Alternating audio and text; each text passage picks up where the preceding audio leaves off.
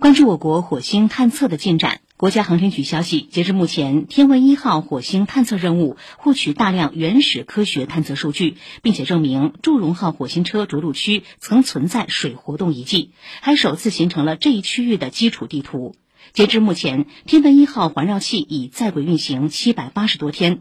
火星车累计行驶一千九百二十一米。